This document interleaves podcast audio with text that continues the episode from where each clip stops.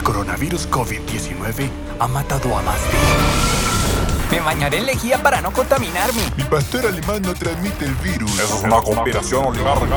Las personas con barba tienen más posibilidades de infectarse. Tampoco me creas. Un podcast para, quizás, mantenerte informado. Finny y Win te hablarán de todo lo que encuentran en internet. Esto es Tampoco me creas, el podcast. Cuarentena. Si no me morí de amor, hijo, menos me va a matar una bacteria. Una bacteria. Una bacteria. Una bacteria. Menos me va a matar una bacteria. Bienvenidas y bienvenidos al episodio número 3 de Tampoco me creas, el podcast. Este podcast descansa los domingos, aunque puede ser que algunos días tengamos emisión, emisión como si esto fuera en vivo. Yo sé que tú me puedes estar escuchando en la mañana, en la tarde o en la noche, no es en vivo, pero el chiste es que te suscribas, búscanos en tu red social de distribución de podcast favorita y tienes que estar pendiente de a qué hora lanzamos un episodio. Yo soy Win, arroba Winiberto, y estoy con Vini. ¿Qué onda, Vini? ¿Qué más, Juan? Bien, bien, sí, señor. ¿Tú qué bien? tal? Bien, bien, bien. Aquí pasando mucho calor en Ciudad de México. Estoy sorprendido. Estamos en este momento, siendo las 21 horas, es que es la hora en que grabamos esto. Estamos a 22 grados, pero hoy otra vez tuvimos casi 30. ¿Qué está pasando, Vini? No sé, yo esperaba que tú me dieras respuesta, pero supongo que tampoco sabes. Meteorólogo no soy. Pero bueno, vamos de lleno a los, a los datos de este podcast. Quiero agradecer a Jorge Torres en la producción, como siempre, que nos acompaña. Gracias, Jorge. A ustedes, muchachos. Perdón por todo lo que te hago trabajar. No te preocupes. Soy muy demanding, bro. That's great. Eso sí. ¿Estás escuchando? Tampoco me creas, el podcast. Bueno, entremos a los números. Colombia, desde donde está Jorge Torres, nuestro productor favorito. And the Oscar goes to. Colombia lleva 798 casos confirmados, subió 96 en las últimas 24 horas y lleva 14 fallecidos, 4 en las últimas 24 horas que subieron. Eh, siempre hemos comentado el caso de Colombia porque es interesante que llevan eh, ya casi dos semanas en el, en el lockdown. Entonces no vamos a ver los resultados del lockdown hasta más o menos en dos, tres días. Muy pero es importante. Eh, Eso es- sí, en dos días, pero es muy importante que si estás escuchando esto desde Colombia, te quedes en tu casa. Por favor, quédate en Por tu favor, casa. por favor. De pana, de pana. De parcero, por favor. Luego tenemos el caso de, de Argentina, que también me sigue llamando mucho la atención. Ellos llevan, parece que no hay un update en el, en el dashboard que yo uso de Covidly, porque llevan 966, eh, pero llevan 24 fallecimientos. Voy a ver el dashboard de covid.sdelmont.com. Ya te digo que lo tengo por aquí a la mano. Aquí está. Y ahí menciona que Argentina lleva 23 fallecidos, 4 en las últimas 24 horas, que también es un, es un caso que hay que ponerle atención. Y de estos números que estamos analizando, sin duda uno de los más preocupantes y de los más preocupantes para todo el mundo es Estados Unidos. Estados Unidos ya lleva más de 160 mil casos, subió 21 mil Wow. 21.351 en las últimas 24 horas. Subió 3.000 muertes en las últimas 24 horas. Ah, no, Tremendo. lleva 3.000 muertes en total, perdón, Sí, perdón. Total. Y subió 600 muertes en las últimas 24 horas. La mayor cantidad de casos está en Nueva York, Vini. Nueva York ha sido el ground zero de esto en Estados Unidos. Tremendo. Parece que fuera su propio país, que lo es en alguna manera. Sí, es cierto. pero al final, Nueva York es un, es un estado con, con muchísima cantidad de afluencia de gente. Es una ciudad que recibe muchos viajeros. Yo creo que ahí empezó y luego la cantidad de gente que se mueve en esa ciudad, la ciudad que nadie duerme, es muchísima. Esto ayudó a que se propagara, me parece, de esta, de esta forma. Sí, la cantidad de gente asintomática que paseó por Nueva York, ya sea porque hicieron escala o viven ahí o iban a otra ciudad, es, es un hub mundial de vuelos y de todo. Entonces, tiene sentido que haya tantos casos, pero obviamente es muy, muy preocupante. Hay 66 mil casos en Nueva York confirmados, más de 7 mil que se sumaron en las últimas 24 horas. Y aquí quería darte dos notitas rápidas. Una de este hospital, están construyendo un hospital en Central Park, un hospital que estará listo en, según esto, en 48 horas desde que empezaron a, a construirlo. Y hay muchas notas alrededor de esto de que es surreal cómo están armando un hospital en, en Central Park, que según vi tendrá más o menos espacio para 86 camas. Tengo por aquí el, el dato, es que tengo demasiadas pestañas abiertas, pero además 68, eh, para tratar a 68 personas al mismo tiempo, y además es un hospital que va a tener una, una morgue. y lo preocupante es que ellos saben que incluso con todos los esfuerzos no será suficiente. Creo que faltan varios días para llegar al pico en Nueva York y 66 mil casos y que el pico no esté cerca es wow. Sí, claro, es, es, es, muy preocupante esta situación. Yo creo que van a empezar a tratar de levantar la mayor cantidad de hospitales posibles. Hoy también vi que llegó un buque hospital de esos que Estados Unidos tiene para funciones humanitarias en el mundo, que justamente me acuerdo estuvo al lado de la, de la frontera de Venezuela en el Mar Caribe hace muy poco para atender a los refugiados. Y ahí supuestamente hay mil camas que serán para los casos que no sean de COVID, porque los hospitales están tan llenos que ya si tienes otra cosa que no es COVID-19, no tienes a dónde ir. Entonces ahí atenderán a la gente con los casos normales, digamos. Que eso, eso es interesante, ¿sabes? Y de ahí paso a, a, los casos de México. Yo ayer veía en la conferencia nocturna de la Secretaría de Salud de México cómo ya catalogan los hospitales en hospitales COVID, hospitales no COVID, y están justamente tratando de hacer este reacomodo, liberando las áreas de terapia intensiva de los hospitales lo más que pueden y tratando de, centralizar todos los casos de COVID en ciertos hospitales, que tiene un montón de sentido, pero yo no lo había pensado hasta ayer que lo vi. Y ahora que lo mencionas, eh, que también en Nueva York, que muevan la mayor cantidad de casos que no tienen que ver con COVID hacia, obviamente, hospitales que, que únicamente requieran atención de este tipo, no de, de emergencia o de alta especialidad, digamos, o de terapia intensiva, me parece muy inteligente y la verdad yo no lo había pensado. Sí, pero mi pregunta es si al final saben que no habrá suficiente camas, entonces eso es temporal por ahora, ¿no? Yo creo que eso es algo muy cierto y creo que está pasando en todas las ciudades. No hay suficientes camas en general. No, nuestro sistema de salud, y, y mira esto, o sea, Nueva York, Estados Unidos es primer mundo, imagínate nuestros países, pero no hay suficientes camas y sin duda eso aumenta la cantidad de fallecidos. No ¿Tienes los números de que dieron hoy en México? Tengo los números de México. Hoy en México ya hay 1.094 casos confirmados el número de defunciones subió a 28, subió 8 en las últimas 24 horas. Pero interesante, esto que también tú me comentabas esta tarde, es que hay 5.635 casos sospechosos, Vini.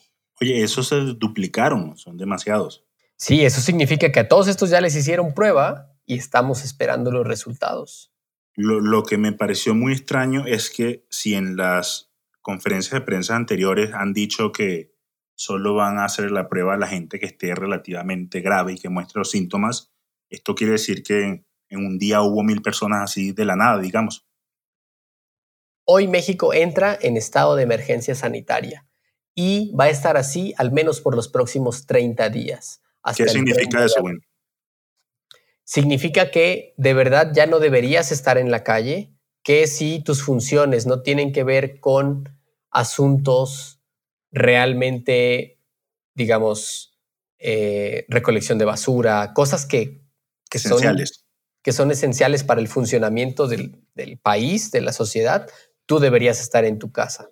Eh, Pero así ha sido siempre. ¿Qué cambia hoy con ese decreto? Aunque no es decreto, ¿no? Sigue siendo una sugerencia. Sigue siendo una sugerencia. Lo que hizo hoy la sesión de este consejo liderado por la Secretaría de Salud es lanzar este decreto un poco para que las otras secretarías, la Secretaría de, del Trabajo, la Secretaría de Educación, el CORACIT, traten de alinearse lo más posible a forzar a que, no sé, se había dicho que, que los niños iban a estar de vacaciones, extender esto, eh, lo mismo con el empleo, la parte del, del sector salud. Ah, eso es cierto. Hoy se extendió oficialmente hasta el 30 de abril, ¿no? Sí, esto no estaba planeado hasta el 30 de abril.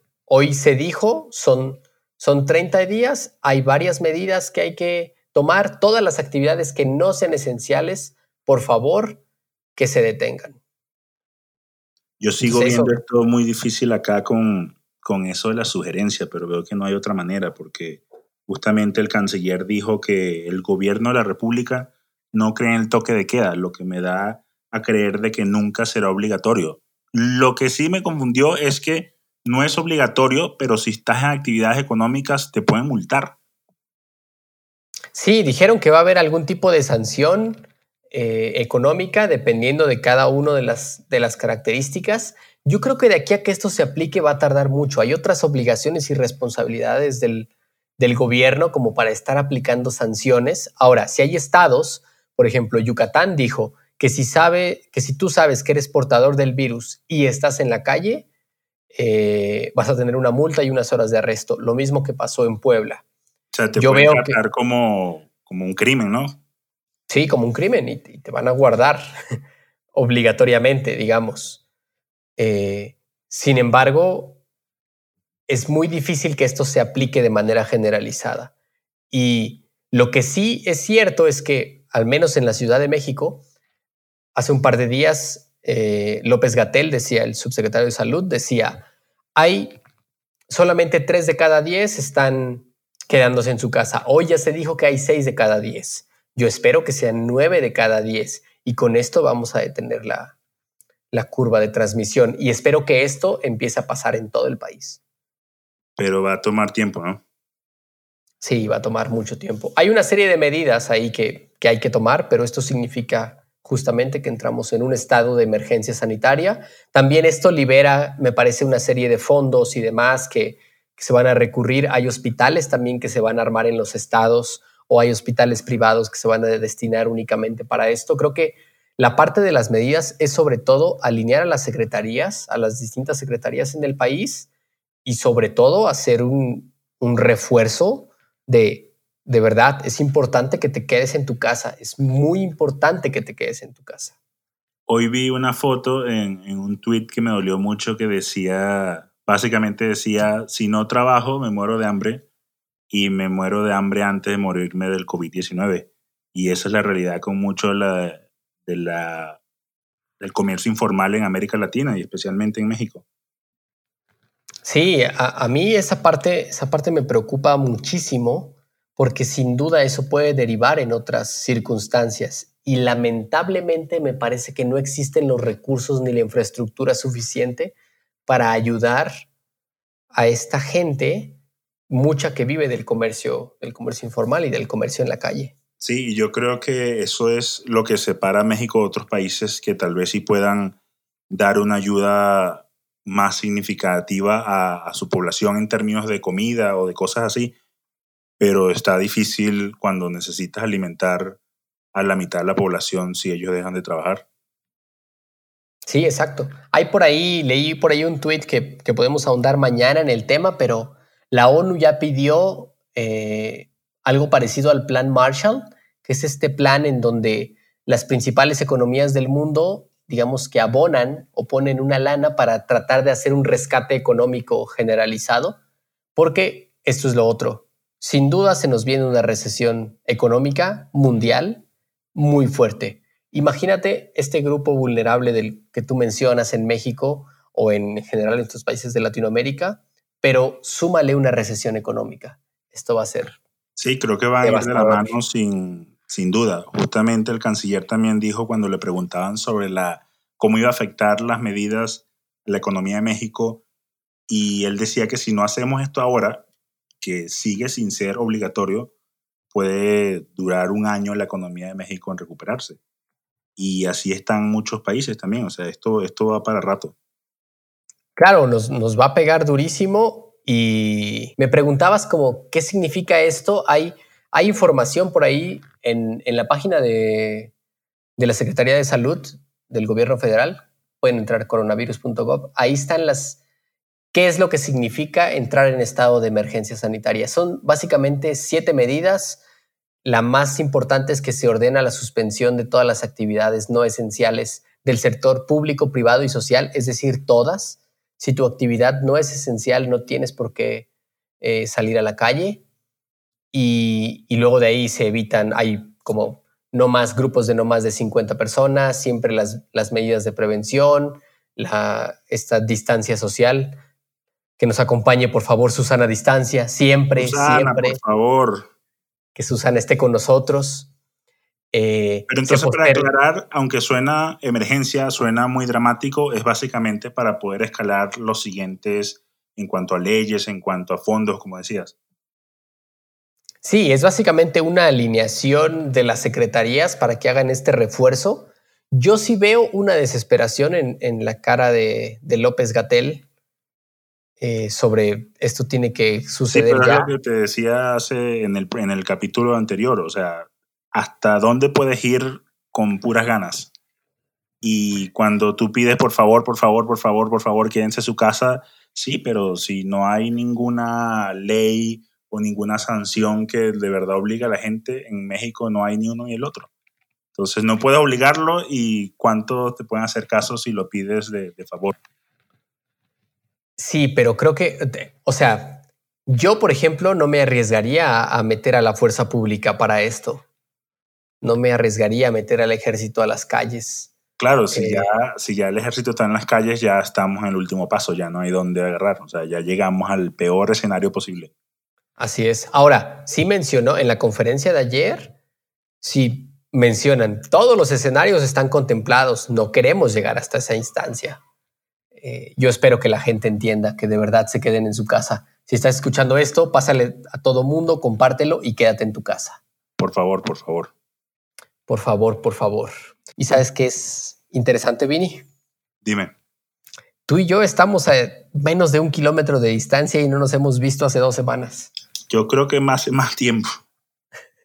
Es cierto, yo creo que un poco. No, pero sabes que algo interesante también es que estas conferencias de prensa para los mexicanos, por lo menos para nuestro círculo privilegiado, se ha convertido en cita obligada.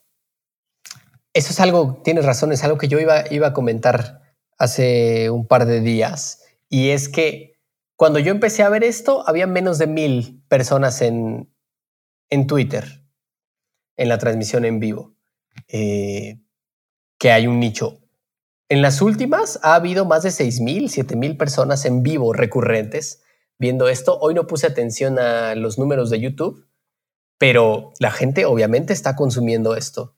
Y, y eso ya me parece importante, porque eso quiere decir que mientras más gente haya poniendo atención, debería haber más gente quedándose en su casa. Eso ya es una muestra de una preocupación que todos tenemos, ¿sabes? Claro, pero es el, es el mismo problema de a quién está llegando este mensaje, a la gente que probablemente ya está quedándose en su casa. Eso sí, hay que buscar otros mecanismos de hacerle llegar esto a otras personas. Así en es. sus grupos familiares escriban. Yo, yo generalmente, yo me he salido de todos los grupos familiares históricamente. Bueno, Eh, tienes que volver a entrar, o sea, es tu momento de informar. Espera, el día de ayer pedí que me pidieran a un par y lo que estoy haciendo, así ni siquiera leo, solo entro y digo, quédense en su casa, por favor, quédense en su casa. Y ahí estoy, el como todo el tipo tiempo. de spam bueno que necesitamos en este momento. Yo creo que eso necesitamos, poner quédate en tu casa por todos lados, hacer énfasis. Si hay que convencer a alguien eh, explicándole más allá del quédate en tu casa, lo hacemos. Creo que eso va a ayudar muchísimo.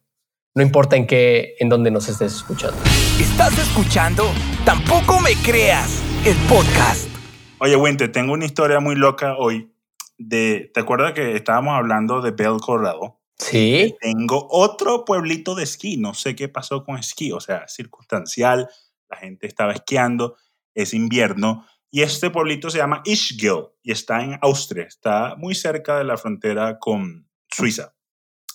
Te decía, Ischgl es un pueblito de esquí muy famoso. Hubo un caso, un islandés de Islandia, obviamente, que voló de regreso a su país el primero de marzo y se convirtió en el noveno caso positivo en Islandia. Islandia, como es isla, prendió todas sus, eh, advertencias para saber qué estaba pasando y el 5 de, de marzo lo diagnosticaron oficialmente y declararon a Ischgl como zona de riesgo. La metieron en la misma bolsa con China, Italia e incluso con Irán. Wow. Entonces, el 5 de marzo, Islandia tomó esa medida y eh, llamaron a, a Austria, le dicen, mira, tienen este pueblito que está haciendo esto, esto, y la gente de Tirol, que creo que lo pronuncio bien, es el estado donde está Ischgl, les dijo, no, eso debe haber sido en el avión o otro lado, pero no fue aquí. El 8 de marzo, tres días después, eh, Noruega vio qué estaba pasando en Islandia y decidieron hacer pruebas masivas a mucha gente que había estado en Austria. Ahí encontraron 1.200 infectados y de los cuales más de 400 habían estado en Austria, principalmente en Tirol, la zona de Ischgl. El día anterior, el 7 de marzo, Ischgl tuvo su primer caso oficial, un bartender en uno de los bares más populares. Igual, todo el pueblito de Ischgl decía que no, eso fue otra cosa, no le estaban prestando mucha atención. Ahora, eh, regresando a ese momento, hay una investigación en Austria porque parece que las autoridades de Ischgl sabían y lo escondieron. Le hicieron Para no- prueba- claro, para que la gente, o sea, imagínate que eso es un pueblito de esquí y si no hay turistas, muere el pueblito, o sea, tienen que cerrarlo. Sí, claro, claro. Entonces, el 8 de marzo hicieron pruebas a los amigos más cercanos del bartender y 15 personas dieron positivo por COVID-19. Wow. Entonces yo me preguntaba, ¿qué pasa en ese pueblito de 1.500 habitantes donde de repente empezaron a haber tantos casos? Bueno, no fue hasta el 13 de marzo que el pueblito se declaró en verdadera emergencia y el 18 cerraron todo, absolutamente todo. Viendo el bar donde trabaja el bartender, es un bar que tiene beer pong. ¿Sabes qué es beer pong? Sí, sí, claro, este jueguito que tú pones en una mesa de ping pong, unos vasos con bebida, generalmente cerveza, por eso se llama beer pong, y avientas la pelotita de ping pong y si cae en el vaso del contrario, el contrario tiene que tomársela. O sea, imagínate totalmente lo contrario a lavarse las manos, a mantener la distancia.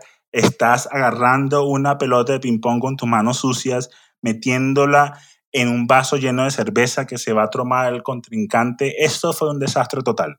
Fue una Claro, eso es- cuna de contaminación para todo el mundo. Si no, puedo, puedo, puedo imaginarlos. Es, no estás teniendo nada de cuidado. O sea, pero impensable, el peor caso escenario higiénicamente hablando. Resulta que obviamente toda Europa del Norte se empezó a alarmar. Pues ya pueden decir que hay casos, hasta cientos de casos de Islandia, Noruega, Alemania, Suecia y Dinamarca, de gente que estuvo en Ischgl y luego fue a sus países ya infectados. Wow. Oye, estoy viendo, no sé si, si esté medio conectado, pero está también muy cerca del norte de Italia. Sí, sí, eso es muy posible. Y eso al principio lo estaban usando las autoridades eh, de Ischgl para decir, no, eso debe ser que alguien vino de Italia. O sea, ellos trataron de evitar toda, toda responsabilidad de que gente en su pueblo estaba infectada y eso es lo que estaba pasando. Entonces, obviamente, se llevan muchos casos italianos. Se dicen que los primeros casos que hubo en, eh, los primeros casos de contagio que hubo en Ischgl fueron italianos, y es muy probable, pero pasó casi dos semanas hasta que decidieron tomar medidas. Finalmente te contaba que Ischgl básicamente recapacitó y dijeron, sí, tenemos un gran problema, vamos a cerrar todo. Y el día de hoy hay casi 2.000 casos confirmados de coronavirus en Tirol, que es el, el pueblo, el estado donde está Ischgl, y ya 270 personas se han recuperado. Wow. Hay una cosa muy interesante que es que Ischgl ha tenido tantos casos que incluso hoy lanzaron una advertencia diciendo que uno de los cantantes que estuvo en marzo, antes que cerraran, en varios bares, en varios sitios, eh, cantando, resulta que está positivo. Entonces están tratando de encontrar todo el mundo que fue a sus conciertos y dio como siete conciertos en 10 días, porque es muy probable que se haya infectado también. Entonces tenemos otro pueblito como Bell, pero esta vez en Europa, que se convirtió en una máquina de infectar a gente. Sí, estoy justo mientras me platicabas, me puse aquí a buscar un sitio. Hay, hay, bueno, el sitio oficial del esquí, ishgil.com. Hay un letrero enorme que dice desde el 18 de marzo cerramos, bla, bla, bla, bla. Eh, pero hay una cronología de los hechos en otro sitio de Tirol eh, y dice como, si estuviste en los siguientes lugares, y es una lista como de 12, 13 lugares en la que dice como, estuviste en zona de riesgo, eh, hay una cronología de los hechos, les voy a dejar esto en la descripción del podcast, pero wow, qué loco que esté alrededor del esquí y, y sobre todo en, en, pueblitos tan pequeños cuya único asunto es, el, es la parte del esquí, ¿no? Sí, 100% turismo y Ischgl ha pasado de ser el Ibiza de los Alpes al coronavirus de los Alpes, porque increíble, ¿verdad? Y, y habrá que ver, o sea, también supongo que tiene que ver mucho con, con la temporalidad y demás, y por eso, o sea, debe haber sido circunstancial, pero sin duda donde más está aglomerando gente en estos momentos para aprovechar los últimos días del invierno es en los centros de esquí. Habría que ver qué papel juegan estos centros en otros lugares del mundo.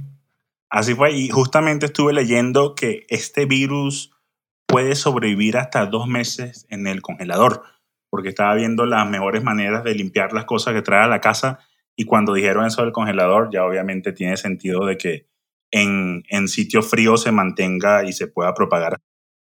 Ojo, que aquí queremos eh, aclarar una cosa, ya saben, este, este podcast trata de desmitificar y de que no nos crean nada, pero el que pueda vivir hasta dos meses en refrigeración no significa que si hay calor excesivo no te contagias. Es decir, igual puede vivir en altas temperaturas, vive menos, obviamente, pero en el caso eh, hay gente que dice, me voy a mudar a la playa ya que ahí no me voy a contagiar, ¿no? Ahí también te vas a contagiar, no, que el virus tiene... Te puedes contagiar, entonces no, no te Sí, así es. Por favor, no te confíes, eso es importante. Oye, me, me llama mucho la atención esta historia Estoy, estoy justo buscando información. Hay una nota de CNN en CNN Travel muy interesante que ahí es cuando me, me brincó mucho la alerta porque marca exactamente el punto donde está Ischgl, que está en la frontera con, con Suiza, pero muy, muy cerca de Italia. Sí, y la cosa es que creo que hay varios Alpes que cruzan incluso a Italia también.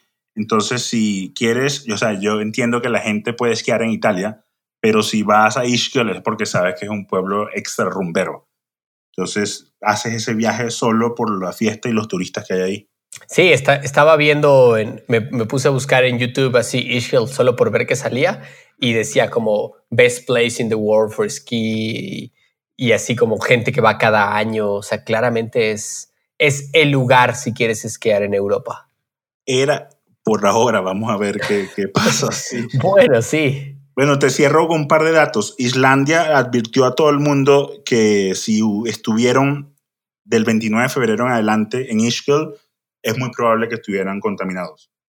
Y también hay una historia que no pude confirmar que se cree, pero no he podido encontrar el dato exacto, que las primeras personas en contagiarse en el Reino Unido fueron, fue una pareja que fue a Ischgl en enero y volvieron a finales de enero ya con síntomas. Wow, o sea, ellos fueron los que llevaron el virus a UK. Podemos decir, pero creo que mucha gente de Europa va a Ischgl, entonces de verdad se propagó por todos lados. Qué loco. Gracias por la historia, Vini. Es interesante. Si nos estás escuchando y tienes más historias similares, no dudes en enviarlas a nuestras redes sociales, arroba Winiberto y arroba Viajero Millero. Y arroba Viajero Millero. Gracias, Vini. ¿Estás escuchando? Tampoco me creas el podcast. Bueno, Vini, muchas gracias por este episodio número 3 de Gracias Tampoco a ti. Ya saben que nos encuentran a mí en Viajero Millero en todas las redes y a ti. A mí en arroba Winiberto. Gracias a Jorge Torres en la producción y nos escuchamos en el próximo episodio. Esto fue todo por hoy en Tampoco me creas el podcast. ¿Te gustó? Si es así, compártelo en las redes sociales y deja tus comentarios utilizando el hashtag Tampoco en tu red social favorita. Nos escuchamos en una próxima.